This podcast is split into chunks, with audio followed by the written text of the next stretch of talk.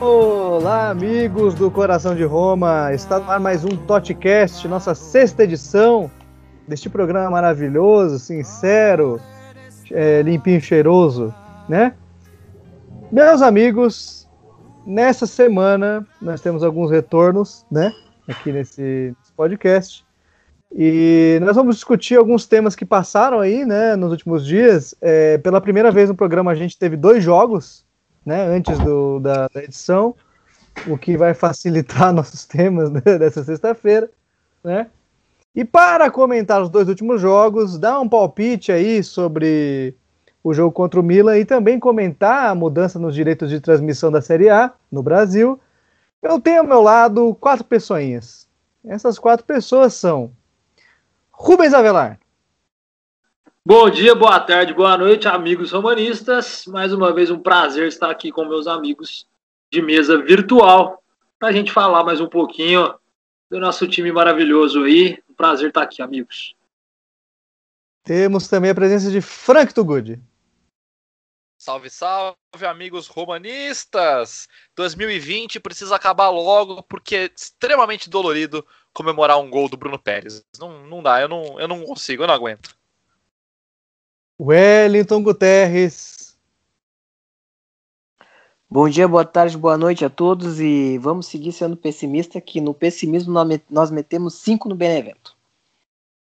É isso aí, é um, um, programa que as previsões elas sempre se acertam, né? Vocês, vocês podem provar aí, pegar os últimos programas, nossos palpites, é só palpite certeiro e Pedro Humberto. Bom momento a todos. Foi feio, foi ruim, foi esquisito, mas pelo menos ganhou. No duelo entre o Young Boys da Suíça e os Young Boys da Roma, melhor para ragazzi romanista. O programa é internacional, você pode ver também, né? galera refinada Queridos, queridos amigos da mesa, queridos ouvintes, vamos aí largando para mais uma edição do podcast. E a gente pode começar falando sobre o jogo do Benevento, né, que rolou no último domingo, para quem teve a paciência de assistir, né, para quem teve a, a, a, esperança no fundo do coração de que a Roma fizesse uma grande partida, e de certa forma fez, né. É, a Roma começou atrás no placar, né, no, surpreendendo o total de zero pessoas nesse, nesse processo. Mas depois é, reagiu, se portou bem em campo, atacou bastante o Benevento, fez valer a sua superioridade técnica, não sem alguma emoção, né? É verdade, porque até o segundo tempo ali dava aquela impressão de que a gente ia tomar um empate mesmo.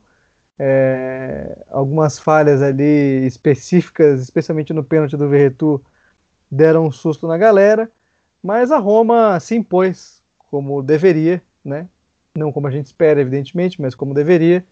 E acabou fazendo ali uma sua vantagem, dizer que fez dois gols, para alegria de todos os membros desse grupo, sem exceção. E saímos com mais três pontos da Série A. Eu achei, até para começar e, e, chamar vocês aí para opinar a respeito, eu achei que quando a Roma quis jogar, ela foi muito bem, quando a Roma propõe o jogo, ela vai muito bem. É, é claro que ainda tem um ajuste ou outro para fazer na defesa, as cabeças estão batendo como nunca. E essa mania de sair jogando lá de trás também ainda vai dar um problema do caramba. E queria também, para finalizar meu comentário, criticar a arbitragem, né? Que marcou dois pênaltis inexistentes. E aí, por ter marcado o primeiro pênalti inexistente, acabou tendo que marcar o segundo, porque critério é critério, né? Se você adota o critério para marcar um pênalti, você tem que adotar o mesmo critério para marcar o próximo.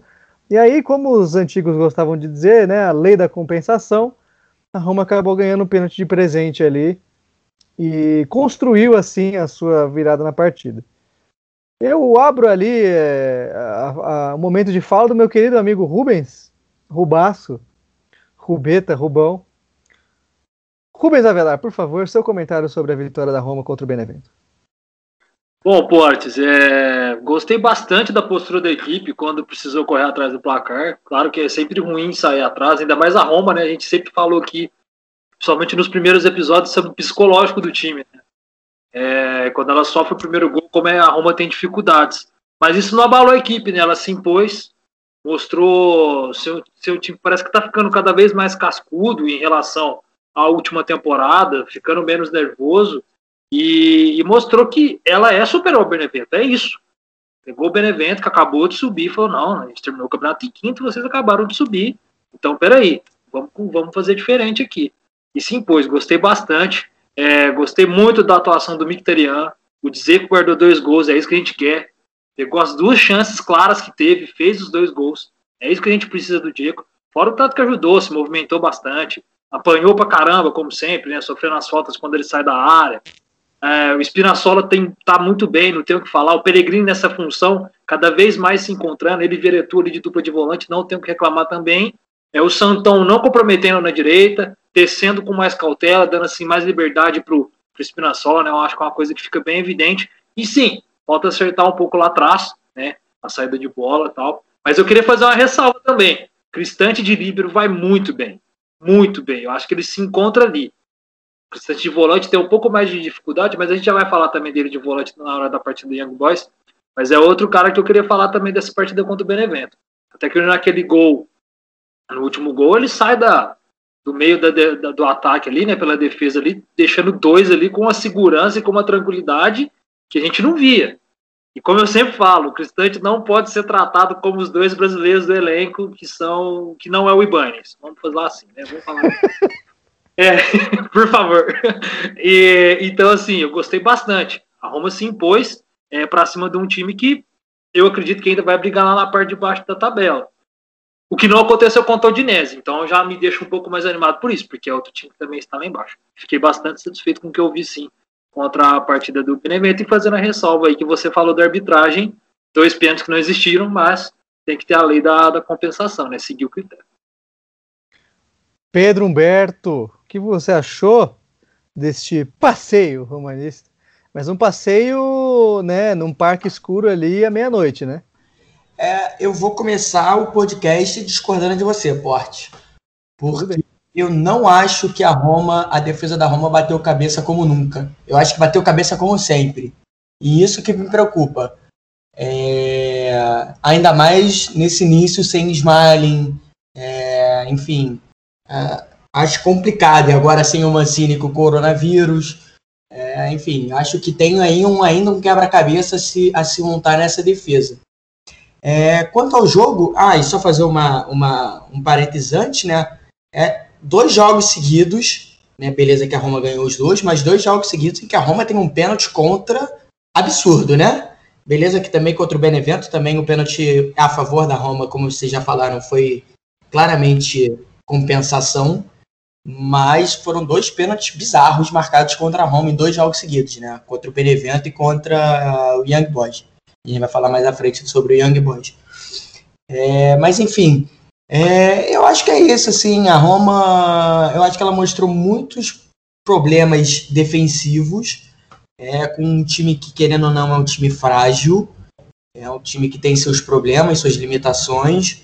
É, mas por outro lado, eu achei que a Roma ela, por incrível que pareça, isso me surpreendeu positivamente, ela mostrou pontos positivos ofensivamente, porque é, as impressões que a gente tinha, eu, que eu tinha tido, principalmente, é, é, particularmente, né, e a gente discutiu isso aqui ao longo do, dos últimos episódios, é, com exceção do jogo contra os Ventos, que eu acho que a Roma jogou muito bem, é, mas contra o Elas Verona e contra o Udinese, eu achei que foram jogos muito abaixo da crítica da Roma, né? Eu acho que em questão ofensiva, de criação de jogada, eu achei que a Roma foi muito mal.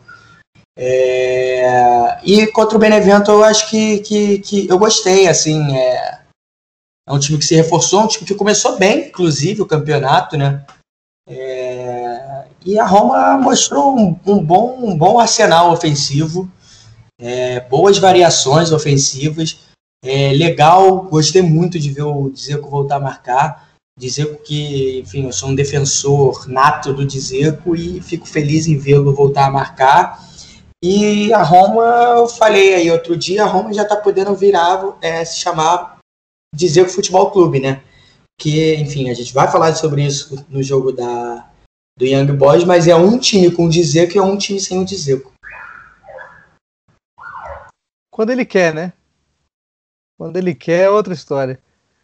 É, well, agora a gente quer ouvir você, cara. Cara, então, foi um jogo. É, eu acho que a Roma fez o trabalho de casa, nada mais que obrigação deles. Mas eu gostei bastante do poder de reação, porque a Roma sempre joga contra esses times que recém-promovidos, achando que vai ganhar o natural e o 1 a 0 saindo cedo meio que acordou o time. É, depois, logo após a virada, eu acho que a Roma meio que achou, não, tá tudo tranquilo, vamos seguir jogando nesse. Vamos seguir dando esse trotezinho que daqui a pouco acaba o jogo. Aí deu aquela cagada na, na saída de bola lá. O Veretu dominou mal a bola, mas acontece. É, uma hora ou outra ia acontecer um erro desse tipo. E depois o juiz deu outro pênalti, nada a ver com o jogo. O jogo tá bem divertido de se ver.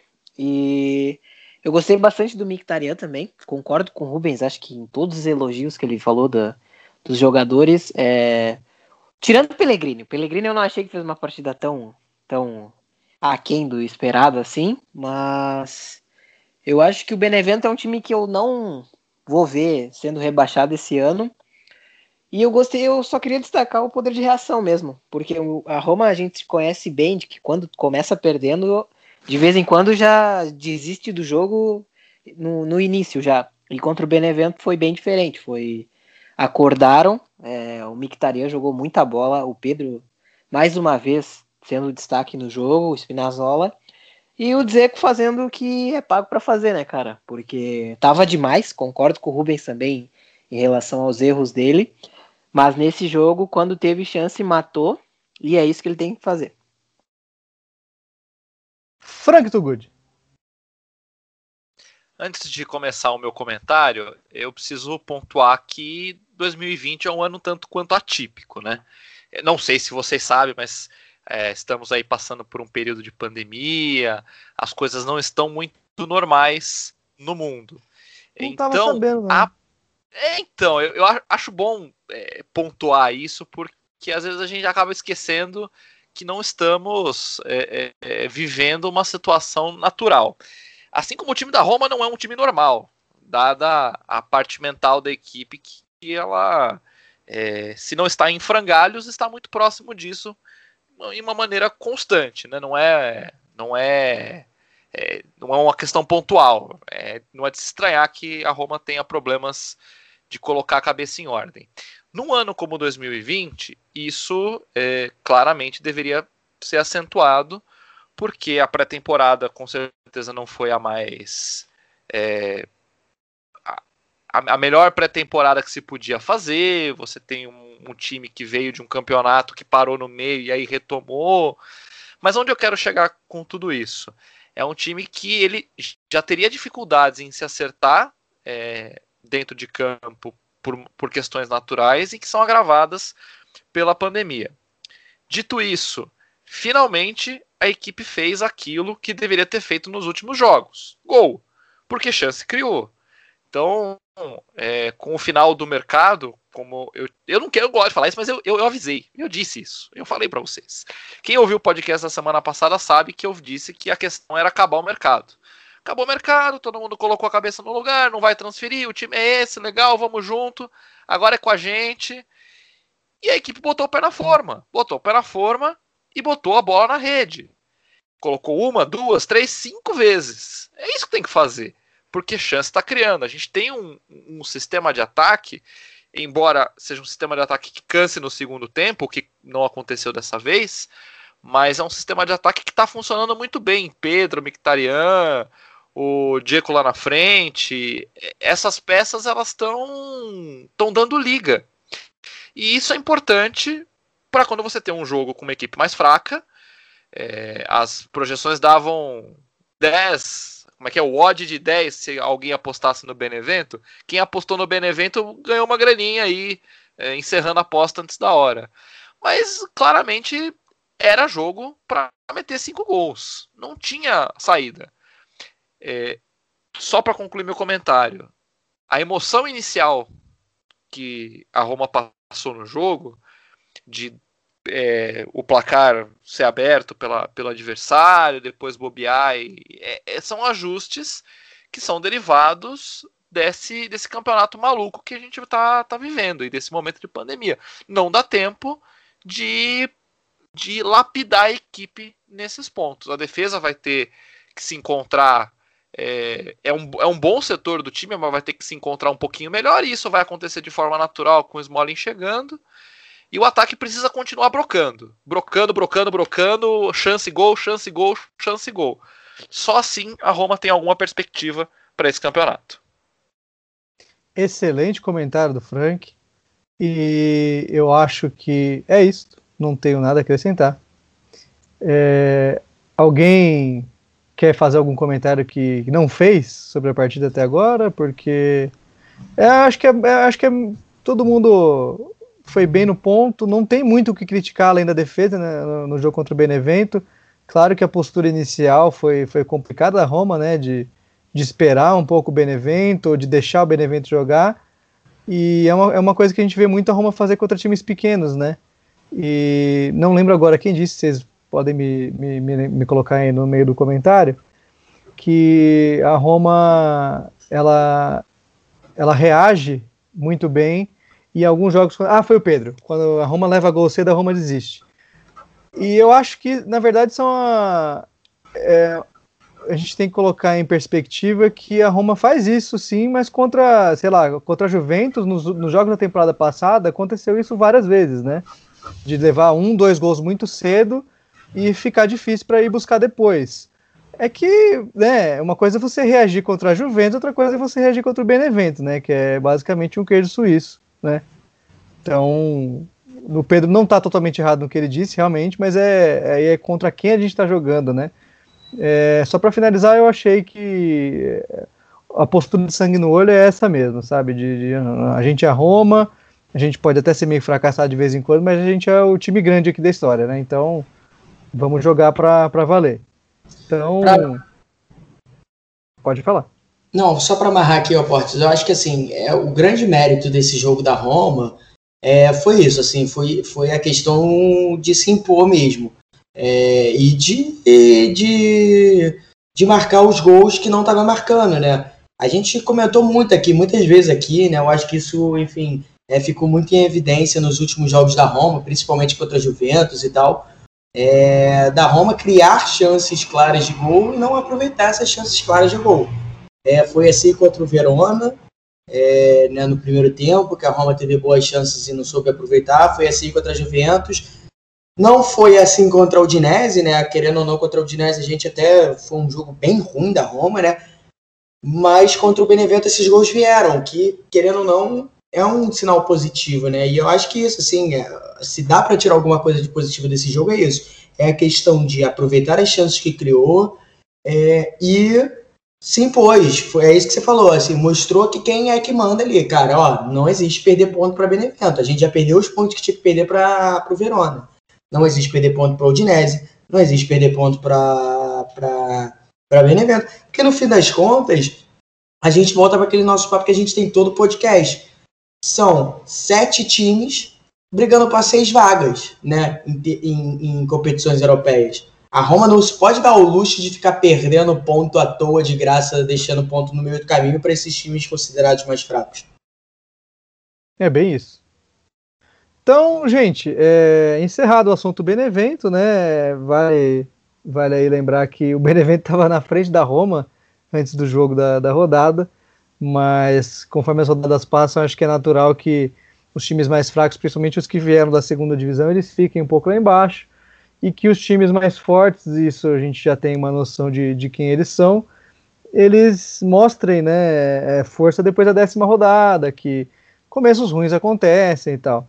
É, Pô, na tá minha visão... necessário você falar isso com o início de, de temporada da Lazio, hein? Acabei de olhar a tabela, vi que a Lazio estava em 15 achei que pudesse ser a tendência. Tu já vem jogando é, vamos aproveitar enquanto ainda dá pra zoar, né? é, daqui a pouco, né? Sei lá, os caras ganham o derby também, vira o jogo, mas enfim. Time... Liga do Norte. É, então, pois é, não dá para duvidar, né? A gente adora, adoraria ver a Lazio se fuder novamente, mas enfim, não acho que isso vai acontecer. Acho que o caminho normal é que eles retomem um pouco a força mesmo. Mas enfim, o que eu ia comentar é que é, a minha perspectiva em relação a Juventus, que seria o grande favorito, é que a Juventus ainda não se encontrou com o Pirlo, né? Vai demorar um tempo para os caras se adaptarem ao que ele pensa. É, ele também vai ter que se adaptar ao futebol, é, futebol de elite como técnico. Então eu acho que a gente tem motivos para ficar otimista, talvez não em relação a título, né? afinal de contas a gente é Roma, né? É, mas eu digo em ver um time diferente ser campeão nessa temporada, que é o que, é o que mais importa em primeiro momento, né? É, não, não sei dizer ainda se a Roma tem possibilidade ou força de pegar a vaga na Champions. Brigar por isso eu acho que certamente irá, mas aí se vai ganhar ou não é outra história. E aí é, a gente já muda aí de, de pato para ganso, de Série A para Liga Europa, que a Roma jogou contra o Young Boys na última quinta-feira, mais conhecido como ontem, no meio da tarde, e ganhou.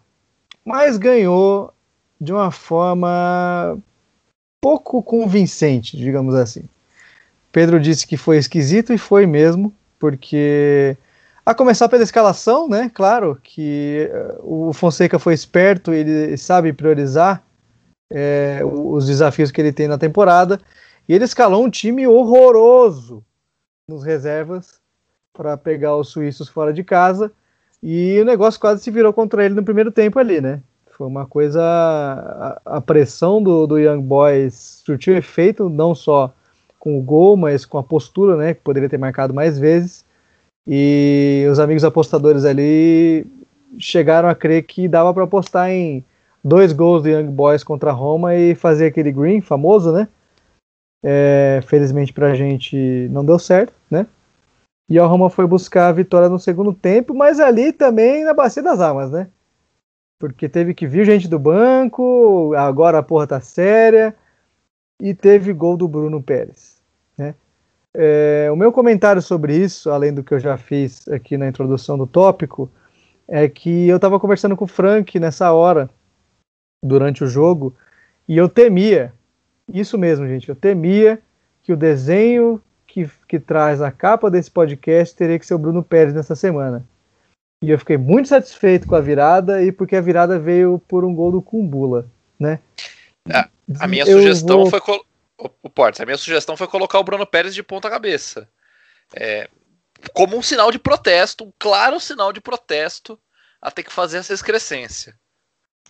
É, então, e por um lado eu já estava meio que aceitando que eu teria que desenhar o Bruno Pérez, mas aí, como eu disse, né, o Kumbula salvou a pátria, e depois eu acabei repensando essa ideia do Frank aí, que não seria uma má ideia, mas acho que ela é muito mais aplicável ao pessoal que veste celeste, né, em Roma que ser pintado de ponta cabeça, né? Tal, tal, tal, como, tal como Mussolini foi um dia, né? Que é isso que eles merecem. Mas. é... Um podcast da paz, um podcast é... tranquilo. É isso aí, podcast para Prêmio Nobel. É pacífico, é pacífico, a gente é pacífico acima de tudo, tem que ser pacífico sempre, sempre, exceto com Paulo de Cânia. É, então, crianças, vamos abrir aí para vocês comentarem quem viu o jogo, quem não viu, quem não viu e quer falar também, tá liberado, não tem problema nenhum né? Então eu vou deixar aí o nosso querido Rubens Avelar emitir seus comentários a respeito da fala do Pipoca, quer dizer, do, do jogo aí contra o Young Boys. Vai lá. Vamos lá. Então, é, como você colocou bem, né, o Portes, é, a equipe entrou reserva. Eu vi muita gente xingando o Fonseca por isso, mas, cara, a gente tem que rodar. A gente tem que rodar o Diego, a gente tem que rodar o Mictarian, a gente tem que rodar o Pedro, a gente tem que rodar alguns atletas do elenco ali que são mais velhos. É, infelizmente a gente não tinha o Calafiore para às vezes jogar Karsdorp, o Calafiore e depois entrar o Bruno Pérez. O Karsdorp também acabou de voltar de lesão. Na hora até falei, pô, mas tá saindo o Karsdorp, não o Bruno Pérez. O Bruno Pérez até o gol não tinha acertado nada. Foi realmente uma partida ruim do Bruno Pérez. Ele simplesmente fez o gol na linda bola que o que enfiou para ele. Ah, vá. Mais nada, né? Novidade nenhuma.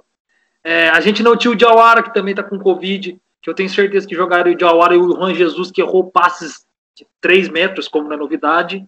Não jogar. Seria com o Bula Cristante e o, e o Fázio, provavelmente. O Fázio até me surpreendeu, jogando aberto na direita. Acertando a maioria da saída de bola dele. A não ser quando ele tentava os lançamentos achando que é o Fázio Beca, né? Ele acha que é o Beca. Principalmente depois que ele acertou aquele lançamento pro Dzeko lá contra o Chelsea uns anos atrás. Mas assim, Até ele me surpreendeu, mas os dois brasileiros para variar não. Mas assim, eu não culpo o Fonseca o pior que ele tem em mãos. Como o Frank colocou agora mesmo, é, como é uma reestruturação agora, fechou o mercado, agora vai dar para focar, e é isso que a gente tem de elenco. Eu não vejo o Fonseca como nossa, mas o Fonseca não, sabe? Um monte de gente apedrejou o Fonseca no dia. Ah, o time joga. Aquele time que não entrou as peças não iria render mesmo. Quem esperava isso, meu Deus do céu, sai desse mundo. O que você tá arrumando? Tá viajando. A gente teve uma chance perigosa no primeiro tempo, foi com o Carlos Pérez. Uma jogada individual, não teve mais nada. Não teve mais nenhum lance da Ron no primeiro tempo. Aí entram as peças. E aí é onde eu falo de novo, eu sinto o time um pouco mais cascudo. Além, o Pedro até que, assim, não tenho que culpar o Pedro no primeiro tempo. Ele tava jogando com a galera que não tava ajudando muito, né? Não tava rendendo. Aí entrou o Pellegrini, entrou o Veretu, entrou o Victorian, entrou esse pessoal, entrou o Diego, que foi o que fez mudar a situação. É onde eu falo. Essa galera tá cascuda, tá ajudando o time a se impor. Aí a Roma se impôs. Aí a Roma ficou sendo melhor do jogo a partir dessas substituições, que foi lá pelos 15 do segundo tempo. É, começou a criar mais. E eu queria fazer é, uma observação. Outra partida boa do Cristante, mesmo sendo volante, eu gostei da partida dele. Eu, apesar de preferir de líbero. Não acho que foi igual contra o Benevento, mas eu gostei. E queria ressalvar aqui o Paulo Lopes. Quando a gente precisou dele, quando a gente fez 2 a 1 ele fez uma defesa muito difícil no fim de jogo. Teve um chute rasteirinho de fora da área, que se fosse alguns tempos atrás, pela falta de confiança que ele tinha, eu não duvido ele tomar aquele peru. Mas mostrando que ele é um bom goleiro, mostrando que ele pode ter segurança. Acho que aos poucos o Paulo Lopes pode recuperar um bom futebol aí. Mas assim, eu gostei do que eu vi do time a partir do momento das substituições. E deixando nítido que quando rodar a gente vai sofrer. Mas se as cinco substituições puderem ajudar, mas não é toda hora que isso talvez vai acontecer. Mas é isso. É, é só para. Eu não, nem vou comentar nada muito, muito profundo, mas é sobre o Paulo Lopes. Eu teria calma na hora de analisar, porque eu também não acho que ele é essa merda toda, mas um jogo só, não sei se dá para dizer se né, ele vai confirmar as grandes expectativas que ele gerou quando ele chegou e que obviamente não se confirmaram. Mirante tá bem, Mirante tá bem. É, então, exatamente. Para jogar ali só a Europa tá bom, né? Meu medo é realmente a hora que o, que o pau comer, sabe? Não ele, no caso, né? Não o Lopes. é, na hora que o, que, o, que o pau comer em jogos competitivos de verdade, como é que a coisa vai ser? Porque estreia contra o Young Boys, convenhamos, né? Não, não mas é assim, muita coisa, nem pro bem nem pro mal. Não, sim, mas é assim, porque do jeito que ele vinha, até aquela falha bizonha que ele teve naquele, naquele jogo de pré-temporada, é bom ver que ali ele foi seguro, é bom ver que ali ele fez defesa difícil para ajudar o time a vencer. Não que ele tem que tomar o lugar do Mirante, jamais.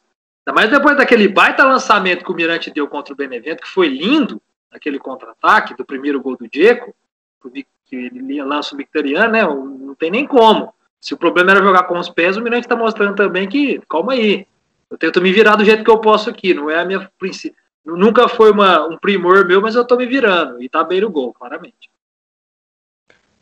É, Pedro Humberto, por favor. Não, é, é, eu acho isso, assim, é... Aquele time, eu acho que a principal questão desse jogo, que ele deixa, o que ele escancara esse jogo, é a falta de elenco da Roma, né? O que todo mundo aqui já sabia, enfim, a gente já falou sobre isso. É, mas eu acho que ontem, ontem, né? Enfim, para quem está ouvindo sexta-feira, mas enfim, quinta-feira ficou escancarado a falta de elenco da Roma.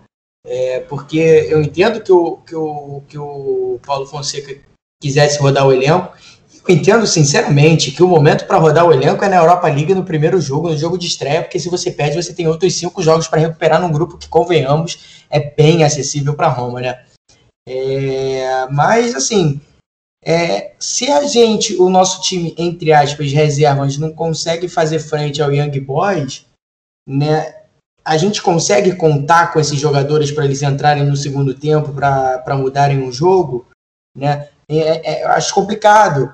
É, e isso me deu certo receio, sem querer queimar ninguém por causa de um jogo, mas, por exemplo, o, o Porra Maioral ele mostrou muito pouco ontem. Ah, beleza, a bola não chegou muito nele, é bem verdade, mas a diferença, e sem querer comparar o Borja Maioral com o Dzeko, pelo amor de Deus, mas a diferença do time com e sem o Dzeko, é, no lugar do Maioral, é, outro que foi muito mal ontem foi o Vilar, mais um jogo ruim do Vilar.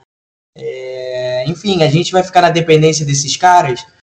É, e, por exemplo, agora para o jogo contra o Milan, já pensando, já projetando o jogo contra o Milan, o Mirante, o Mancini está com Covid. O Smalling a gente não sabe se vai jogar ou não, porque tá é dúvida, né? Tá voltando de contusão. Vai entrar o Fázio, é, vai jogar com o Cristante zagueiro. Imagino que ele joga com o Cristante zagueiro, né? É, enfim, eu acho que, que o que escancarou ontem para mim, foi escancarado foi essa falta de elenco, que a gente já sabia, a gente já comentou aqui. Mas assim, como o elenco é curto da Roma. A Roma, eu nem acho que o time da Roma seja essa coisa horrorosa que, que algumas pessoas pintam, não. É, talvez não seja de fato, talvez seja o, pior, o, o, mais frágil entre os sete times da, que brigam lá em cima na, na Itália, mas assim, é, eu, eu analiso eu, que eu vejo que a Roma tem pelo menos ali uns 13 jogadores no máximo. E isso é preocupante. Porque o dia que o Pedro, que está muito bem no início de temporada, foi mal ontem, mas está bem, está fazendo um bom início de temporada. O dia que o Pedro não jogar, vai entrar quem? Beleza, tem o Carlos Pérez, tal. Carlos Pérez, inclusive, inclusive vou fazer esse parênteses aqui. O Carlos Pérez, ele foi bem contra o Benevento, ele entrou bem contra o Benevento e ele ontem foi o melhor jogador da Roma no primeiro tempo. Naquele primeiro tempo, eu achei, pelo menos naquele primeiro tempo, ele fez aquela jogada individual. O Carlos Pérez não é por nada, mas o cara que eu tô começando a criar expectativa. Não queria, mas estou criando expectativa. É, então, assim, é, me preocupa isso. Ah, por exemplo, a gente falou aqui, o Diawara tá, tá com Covid. E aí vamos supor, o, o Pellegrini sai machucado, sei lá, contra o, o Milan. Vai botar quem? Vai botar o Fábio na zaga para adiantar o Cristante? Entendeu? Vai botar o Vilar? É, eu acho que começa, ficou claro isso ontem, que, que, que, é, que é problemático esse elenco da Roma. Quanto ao jogo, o, o, o Bruno Pérez, jogou na esquerda, né? Ou seja, na esquerda a gente só tem o, o, o Spinazzola e o Calafiore. O Calafiore tá fora, só tem o, o, Cristan, o Spinazzola. Bruno Pérez foi uma nulidade, né? Já é uma nulidade na direita, na esquerda, então foi um Deus nos acuda. Fez nada. É, então, assim, quanto ao jogo em si, eu acho que é isso. Assim, foi um jogo muito ruim o primeiro tempo. Também eu acho que ninguém esperava muita coisa. Me surpreendeu, sinceramente, ver o Juan Jesus no time titular porque a, as notícias que a gente tinha no início da temporada né, de que o Juan Jesus ele não, ele não seria mais relacionado para os jogos da Roma, né? inclusive ele não estava sendo relacionado para os jogos da Roma, é, e ontem ele foi titular, e aí eu acho, é uma crítica que eu faço ao Fonseca, que o Fonseca, ele me parece, nesse momento, está muito engessado nesse esquema com três zagueiros, que ontem ele poderia não colocar o Juan Jesus e ficar jogando com dois zagueiros, né? É, enfim, mas primeiro tempo muito ruim, com um time que também a gente, eu acho que ninguém esperava nada. É... Talvez esperasse um pouco melhor, porque querendo, na, querendo ou não, na individualidade no 1 a 1 os jogadores da Roma, querendo ou não, são melhores que os jogadores do Young Boys. É... Mas o segundo tempo é isso, assim, no segundo tempo entrou o Spinazzola, Pellegrini, Veretu, o Dzeko, é... entrou mais um que eu não tô lembrado quem é. é Pellegrini, é o. E assim, aí a Roma sobrou, né, pro segundo tempo. É, foi, é, foi do Mictarian o passe pro segundo gol, inclusive, né? Sim, sim. Cruzamento maravilhoso. É... Agora, Well, por favor. Cara, o primeiro tempo foi horrível. É... Eu acho que o Fonseca. Eu, eu me atrevo a dizer isso. Eu acho que ele tava tipo, não, pelo amor de Deus, eu quero perder esse jogo, eu quero ser eliminado logo disso aqui. Porque o elenco da Roma é muito curto para tantos campeonatos que a gente vai jogar. Imagina se a gente chega, vamos dizer, numa semi de Copa Itália, é, disputa lá pela a vaga da Champions League e ainda tem mata-mata da Europa League. Eu acho que o elenco da Roma é curtíssimo. Eu já esperava é, esse tipo de sofrimento com o elenco. Por isso que tem algumas vendas que eu não faria, tipo a do Under eu não, eu não venderia o Under, porque eu acho que ou o Under ou o Clivert deveria ficar. É, e, cara, eu também me surpreendi com o Roger Jesus. Eu não queria que ele jogasse, mas tá lá, né? É melhor botar, mostrar ele pro mercado para ele ganhar alguma oferta do que deixar ele de lado e ele seguir recebendo um salário que não deve ser nem não deve ser baixo. E, cara, fiquei decepcionado com o Maioral, mas eu foi burrice minha criar expectativa num jogador desse. E o Dzeko é o Dzeko, né, cara? É, entrou no jogo, mudou totalmente o ataque da Roma, conseguiu fazer pivô. O Maioral, principalmente na Itália, eu acho que ele, eu acho que as, todas as zagas do campeonato italiano vão comer ele vivo, porque ele não consegue fazer essa parede que o Dzeko consegue fazer. E o Paulo Lopes fez uma defesa, mas eu concordo com o Portes também, eu não estou muito animado com ele, mas quando precisou ser, ser quando precisou aparecer, apareceu. E é isso, assim, é, foi um jogo que a Roma precisou levar um pouco mais a sério, mas que mais uma vez nos mostrou que o elenco é curtíssimo e então eu fico bem receoso quando a gente chegar um pouco mais longe nos campeonatos, assim, porque não tem muita gente para usar, eu acho que vai ter que usar a gente da base, da primavera, então não sei muito bem o que esperar. Frank? A gente tem a mania ou costume de cornetar os técnicos pelas escolhas que eles fazem, mas assim, o Fonseca claramente ele estudou o Young Boys e viu, como todos nós vimos, que é um time muito ruim. É um time ridículo. É um time pífio, patético, como diria certo comentarista de uma certa emissora. Obrigado. Então. então, assim, não era, não era necessário colocar o time titular, porque esse catadão aí é, seria capaz de, de dar conta. Eu, por exemplo, quando era possível, eu já vi muito mais, casados versus solteiros muito melhores do que o primeiro tempo desse jogo, que é jogo de competição europeia. Mas enfim, né? Talvez o Fonseca não esperasse que é, o árbitro fosse marcar aquele pênalti. É, Mandrake é pouco, né? Para explicar o que foi aquele pênalti marcado. Talvez não. De costas, é, né? É, foi, eu, Cara, eu, eu trombo assim com a galera na rua e ninguém fala nada. O cara vai dar, vai dar pênalti, na boa. É, é, é difícil quando a arbitragem quase estraga um jogo desses. Então, claramente, ele, ele a equipe, né, técnica dele, analisou dentro lá do scout, dos, do box to box, do, do lateral que sobe, o outro que desce, essas pataquadas hoje em dia de para falar bonito de futebol, né? É, analisou que o time era ruim e dava para entrar com o Bruno Pérez e Juan Jesus. Isso por mim já, já explica muito do que ele esperava para o jogo. Era empatar, era empatar ou, ou, ali ganhar de 1 a 0, uma bolinha fortuita para a área. Então, claramente o time melhoraria muito quando os titulares, os titulares entrassem. Foi o que aconteceu. É, é, lamentável que numa competição europeia a gente tenha que assistir a uma partida que parece do Campeonato Brasileiro. Foi isso que a gente viu.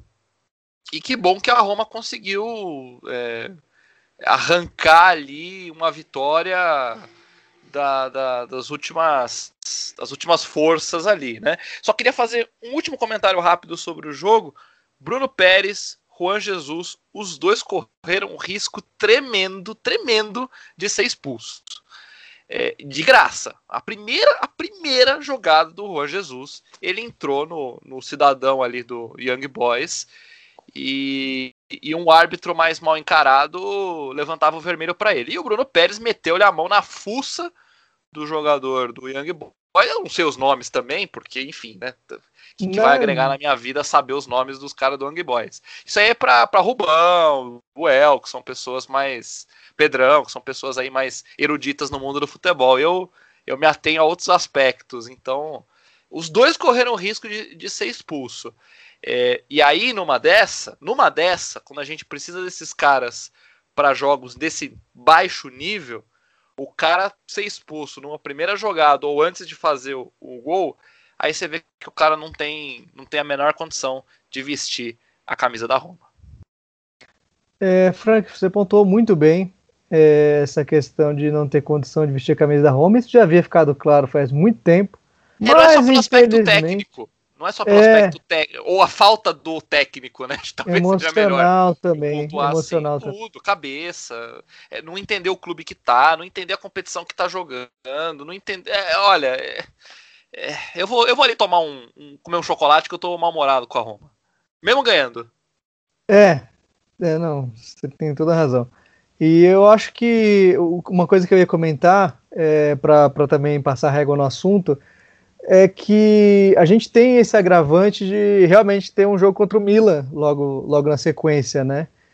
E logicamente a gente entende que, que, que é importante vencer esse jogo contra o Milan, ou pelo menos não perder, e que para isso foi, foi preciso rodar o elenco, tirar umas peças principais e tal. É, é claro que o resultado que a gente obteve em quesito de desempenho foi muito abaixo do que a gente esperava, porque a gente talvez não esperasse que o time da Roma fosse tão ruim, né? O time reserva. É, concordo com o El quando ele disse que o elenco é curto, e com qualquer pessoa que diga isso, que o elenco é curto. E talvez seja necessário ali ao longo da temporada trazer uma molecada da base para completar.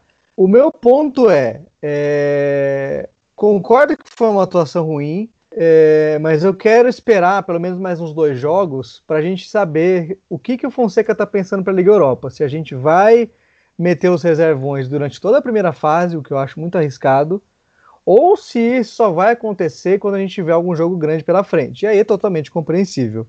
Eu imagino que ele também vai fazer isso na, Liga, na, na, na Copa Itália, né? E talvez ali a gente precisa ver profundidade o elenco de fato não tem. A questão é se a gente vai realmente é, rodar tanto o elenco, se qualquer jogo grande vão, vão entrar as reservas, e aí isso me preocupa um pouco, né? Me preocupa um pouco. Frank? Só rapidamente, eu acho que essa questão vai ser respondida através dos resultados. Tendo o resultado, ele continua rodando elenco. Apertou a, a água, bateu na bunda, ele vai botar os titulares. Então vamos supor que classifique com antecedência ou que engate aí duas, três vitórias na, na Liga Europa. Ele continua rodando o elenco até, até entrar um jogo que, ok, agora é, pega um Arsenal da vida, por exemplo. Agora não dá para botar o Juan Jesus na zaga. Vamos colocar o Smalling.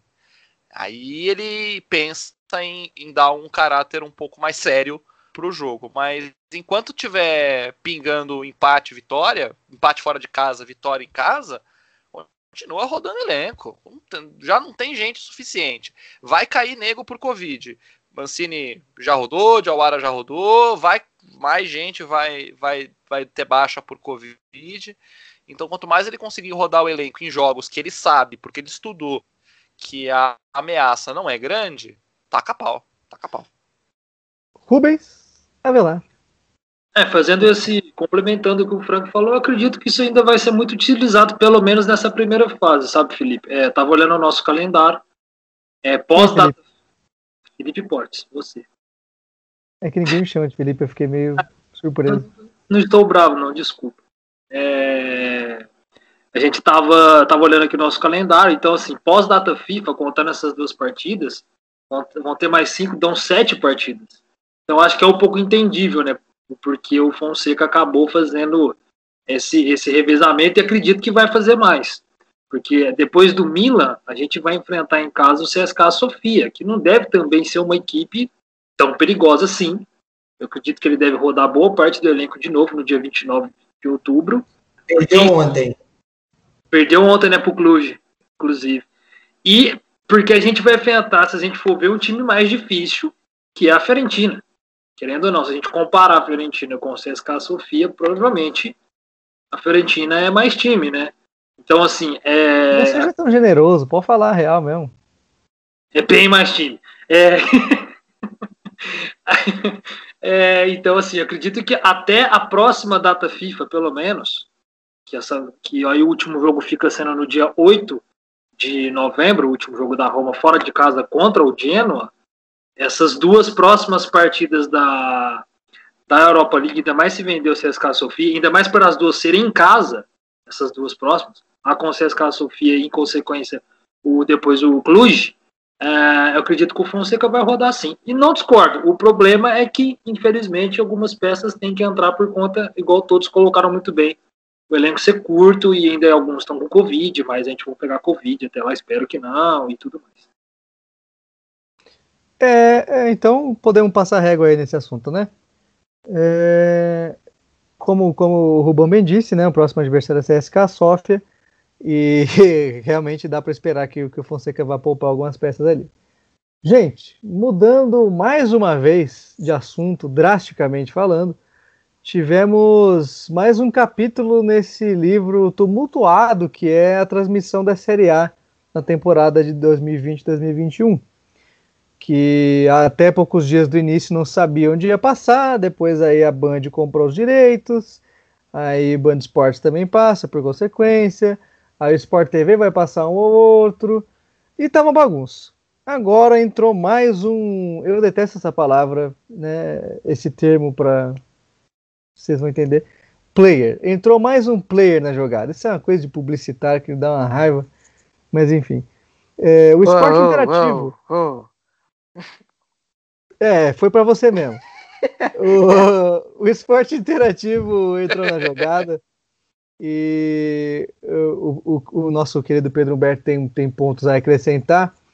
Eu não tenho muito a comentar a respeito disso, a não ser que é, são poucas exceções ali sérias, né, nas transmissões. É, não, para falar bem, a bem da verdade, não dá para assistir jogo com a Lei Oliveira, né? Vamos ser justos com o resto, né? Que o pessoal que trabalha bem, trabalha sério. Jogos com a Lei Oliveira são um grande risco para o seu humor, né? E as narrações também elas são meio criminosas às vezes, né? O cara fica meio, o cara fica empolgado demais com o lateral, uma falta ali a 60 metros do gol, o cara vai, vai narrar como se fosse um pênalti. Entre outros problemas factuais ali, mas o que me, o que me preocupa mais é o Ale Oliveira mesmo. É... Eu não gosto das transmissões do esporte interativo, né? Eu acho que, salvo, eu gosto ali de, sei lá, o Bruno Formiga comentando, né? É, entre outros caras ali, mas é, fico mais preocupado mesmo em quem vai comentar e como vai comentar a partida com a seriedade que merece. É, eu vou deixar o Pedro abrir esse tema porque ele tem é, comentários mais relevantes a fazer sobre a forma como esses direitos vão ser distribuídos. Pedro, por favor. Não, então, é, é, na verdade eu sei, eu sei pouco, assim, mas pelo que eu vi, é, o esporte interativo vai passar nove jogos dos dez por rodada, né? Nove jogos por rodada é, no EI Plus. Todos esses jogos no EI Plus, né? Que é o, é o serviço pago do esporte interativo que já inclusive passou, passa todos os jogos da Champions, enfim, passou eliminatórias, é, enfim. É, eu não, o Sport TV vai continuar passando um jogo. Hoje, nessa rodada, passou hoje, né? Nessa sexta passou Sassuolo 3, Torino 3. Um bom jogo, diga-se de passagem. É, a Band passa um jogo no sábado à tarde, né? O jogo da sábado às 3 horas da tarde, se não me engano. E a Band Esporte passa um jogo que é o domingo de 3h45, que foi o jogo que passou Home Benevento. É, imagino que a disposição continue essa. É, não sei como vai ser, por exemplo, com o esporte interativo, quais jogos que vai passar na TNT ou no Space. São os canais da, que eles usam, utilizam hoje, né? Só sei que segunda-feira, jogo da Roma, é, se não me engano, é 4 horas da tarde, é isso? É... 4h45. 4h45, isso. É, o jogo da Roma contra o Milan, 4h45, segunda-feira, dia 26, passará, terá transmissão do TNT. Agora, se é por ser só o primeiro jogo, enfim, não sei como é que é. É, dependendo ali de como for, de, de quão antes eles avisarem, né, quem vai ser a equipe de transmissão, a gente caça um streaming ali, não, né, não é como se a gente estivesse fazendo isso a temporada inteira. Ainda mais na temporada passada, né? Que não, não, não tinha jogo em nenhum lugar. Mas enfim. Cara, Alguém queria, quer comentar queria, sobre isso? Eu queria pontuar só uma coisa. É, A dupla de, de comentarista, o narrador e o comentarista do jogo do Benevento foi lamentável. É, foi difícil. É, do Band Sports foi lamentável, foi difícil ver.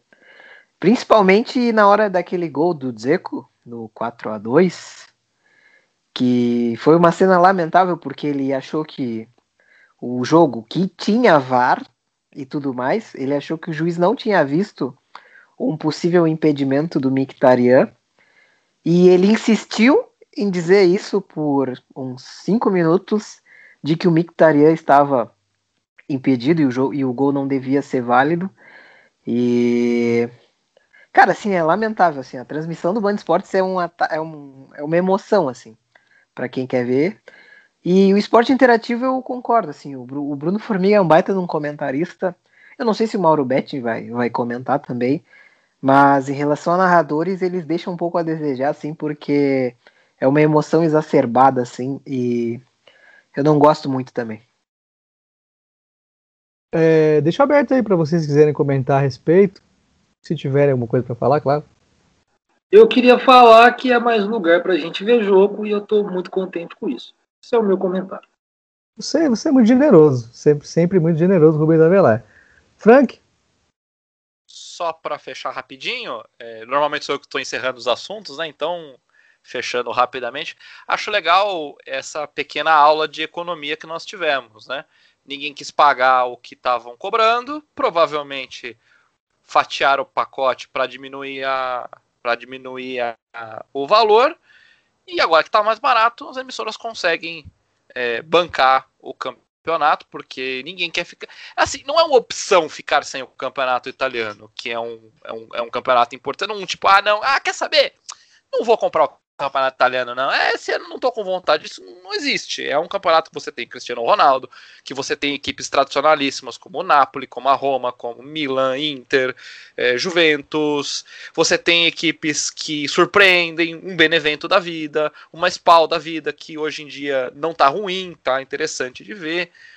Então, não é uma opção. Você, você não escolhe. Você escolhe ficar sem o campeonato holandês, por exemplo. Foda-se o campeonato holandês. Oh, oh, oh, eu sabia. Não interessa, sabe, o campeonato holandês. Mas o campeonato italiano é diferente. Então, à medida que os caras conseguem, é, param de querer é, recuperar todo o investimento de uma vez, botando o preço do, do campeonato lá nas alturas, eles baixam esse preço ou acham uma forma de dividir, é claro que vai ter interesse. E aí a gente está vendo. provavelmente nós nunca tivemos no Brasil tantas opções de transmissão quanto nós vamos ter nessa temporada. Ao contrário da outra que não tinha nenhuma opção, basicamente, até o Dazon entrar. Então é, é interessante essa pequena aula de economia e de como as emissoras elas fazem o que a gente devia fazer na nossa vida. Tá caro, não compra. Evita é. comprar, porque o preço é, vai E aí entra aquele famoso devido à pandemia, né? Que provavelmente a... a Série A não negociaria é, por baixo como, como fez se não tivesse sofrido um desfalque tão grande, né, com, com a questão desse maldito coronavírus. É, o meu ponto é que aí também vai muito da, da preferência de cada um. Tem gente que não se incomoda com transmissões do esporte interativo, né? Eu, por exemplo, vi alguns do Palmeiras na temporada passada, foi horrível. É, eles botaram até, tinha no começo, né, um, um torcedor que era personagem do clube, e aí, do nada, no meio do jogo, eles ficavam botando a câmera nesse cara, pro cara fingir que tá emocionado. Era constrangedor de ruim, assim. Né? Felizmente, eles mudaram de ideia e tiraram isso depois, mas aí eu também não fiquei para ver, né? E ruim por ruim, né? É, eu, eu gostaria muito de ver um, um, Roma e Sassuolo aí com narração do Datena, comentário do Neto. E falar a verdade para você, né? Rafael Oliveira é uma atração à parte, né? O cara Cara, vale a Cara, pena demais. assistir o jogo é, quando ele comenta. Ele compensa todos os buracos culturais e de pesquisa do Neto. É, eu assisti o Fiorentina e. Cadê o Fiorentina e Genoa? A abertura da, da Série A no, na Band. Fiorentina e Torino. Fiorentina e Torino, isso, isso. Obrigado, Rubão. É, foi, um, foi um jogo interessante, né? Poderia ter sido mais interessante, claro, mas você vê o Neto e Rafael Oliveira comentando o mesmo jogo, é bem curioso. É bem curioso. E aí a gente sempre fica no aguardo, né, do Neto chamar a atenção daqueles pé de rato, né, daqueles orelhudo. E eu confesso que nesse ano eu virei fã do Crack Neto. Mas é isso, é, a gente fica ali nessa expectativa de, de saber onde vão ser os jogos, né? E esperando também que não, não haja essa fragmentação muito grande dos jogos para serviço pago, né? Porque também ninguém vai tirar mais dinheiro do bolso do que já está tirando para ver esses jogos. Mas da minha parte é isso, gente. Alguém quer finalizar aí o tópico esporte interativo ou estamos de boa? Não. Então, eu vou tomar isso um por vez, gente. Um por vez. Calma. Por favor. Vamos respeitar aí a vez do coleguinha falando. Vocês ficam aí se atropelando. É, já para despedir dessa, dessa edição do Totcast e nossos palpites para o jogo do Milan, gostaria de falas sucintas dos senhores, tá? É, eu vou começar aqui com o meu palpite e depois eu fecho o programa como de praxe. Meu palpite é um empate, né? Com pelo menos dois gols de cada equipe, né? É, se a Roma perder, eu não vou ficar surpreso, mas eu acho que teremos um 2 a 2 na segunda-feira. É, não acho que a Roma tem força para ganhar do Milan, não agora. Então, vou me contentar com 2 a 2 vou ficar feliz se isso acontecer e fico feliz com o horário da partida que felizmente vai dar para sair do trabalho e ver. É, Rubens Avelar, seu palpite Bom, para pelo, pelos últimos jogos apresentados, é, quando colocou o time contra o Young Boys, reagiu bem, se impôs. Foi muito bem contra o Benevento também, se impôs, é, assim que sofreu gol. É, contra a Juventus, que é um time grande e é um time que vai brigar lá em cima, como, assim como o Milan. Também a Roma jogou, vamos dizer, de igual para igual com a Juventus. Não teve, não teve temor assim, em relação à Juventus. Eu também estou otimista que apesar do Milan que em seis jogos oficiais são cinco vitórias e um empate, né? Esse empate é lá naquela pré-Europa League, né, que eles foram para os pênaltis. Eu estou confiante também que a Roma consiga arrancar um pontinho aí. Eu vou riscar o placar de um a um. Mas se ganhar, vou ficar mais feliz ainda, mas se perder também não vai me surpreender. E só para finalizar, ou se vocês me permitem, eu queria deixar dois abraços, posso, Portes? Claro, com certeza. Aproveita e já se despeça aí do programa também que faltou eu, eu indicar isso que você deveria. Manda bala. Beleza, eu queria mandar um abraço aqui pro João Vitor Corniani, que veio falar comigo durante essa semana, é um torcedor romanista que está ouvindo sempre a gente, o que gosta bastante, ouvindo para o trabalho. E mandar um abraço agora para um amigo meu, grande amigo meu, que está lá em Fortaleza, no Ceará, o senhor Jaderson Gomes, também romanista, ouve a gente, não perde um episódio, gosta bastante. Então, queria deixar um abraço aí agradecer a audiência desses dois amigos aí. E agradecer a audiência que todos estão aí do outro lado. Agradecer mais uma vez por estarem com todos aqui na mesa. Um abraço aí, valeu. Até o próximo programa. Forte abraço aí aos dois amigos citados pelo Rubão. Grande abraço a vocês dois aí. Pedro Humberto, seu palpite, suas considerações finais para já encerrar sua participação, meu querido. Cara, então, é, eu não tô. Eu, eu confesso que eu não estou muito confiante, não. A última derrota do Milan foi antes do lockdown, né? antes da pandemia, antes do campeonato italiano parar, na temporada passada. É, sei lá que mês que foi isso, quando foi a última derrota, eu acho que foi em fevereiro, se não me engano. É, é um time que eu lembro perfeitamente que quando a Roma pegou o Paulo Fonseca, a torcida do Milan reclamou. Ah, olha a Roma pegando o Paulo Fonseca, pra gente vai sobrar o Pioli. E o Pioli está fazendo um excelente trabalho no Milan. Excelente. Muito bom mesmo. É... Enfim, eu não estou muito confiante para esse jogo, não. Eu acho que vai ser um jogo bem com a cara do que foi o Home Milan na temporada passada, na reta final também, pós-pandemia. É... Pós-pandemia não, né? Pandemia ainda está aí. Pós-interrupção, é, que foi 2 a 0 Milan, se eu não me engano. Eu vou de 2 a 1 Milan, infelizmente.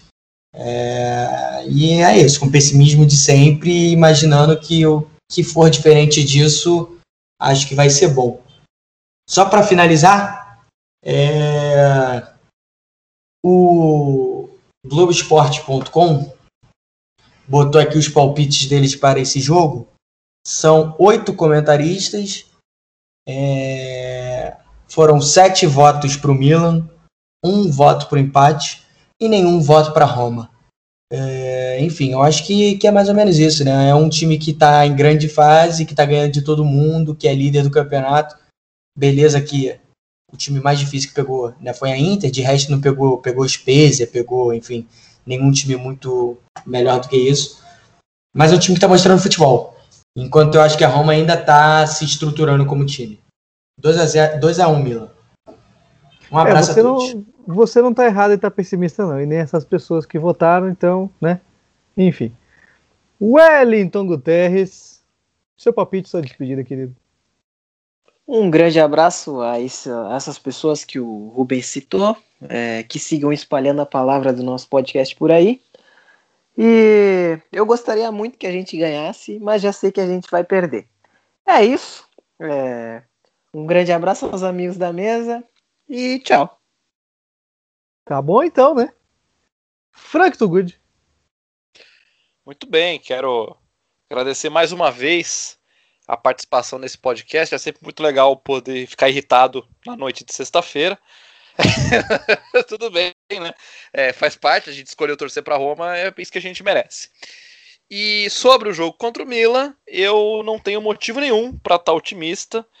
Vocês deram todos os argumentos possíveis e imagináveis é, que levam a crer que o Milan vai ganhar o jogo, mas eu sou do contra. E eu acho que a Roma tem condições de segurar o Ibrahimovic, tem condições de segurar o piolismo e vai ganhar esse jogo por 1 a 0 Ó, olha aí. Ousado, hein? Ousado. Então, senhores, é, esse podcast 6 foi isso. Você deu seu palpite, Porte? Dei, foi dois a, vai ser 2 a 2 Ah, verdade. É, por essa semana encerramos aqui nossas conversas. É, gostaria de reforçar um abraço aos amigos ouvintes pela paciência, pelo prestígio, cada vez mais gente ouvindo, né? O que só prova que vocês não têm nada melhor para fazer. E deixando aqui também o registro para o meu querido amigo do coração, Myron Rodrigues, milanista. Queria só deixar avisado: se a Roma ganhar, você tá fudido, velho. Você tá fudido comigo se a Roma ganhar. E é isso, gente. Fica para a próxima aí. Semana que vem estamos de volta. Grande abraço a todos. Sobe a vinheta aí, produção.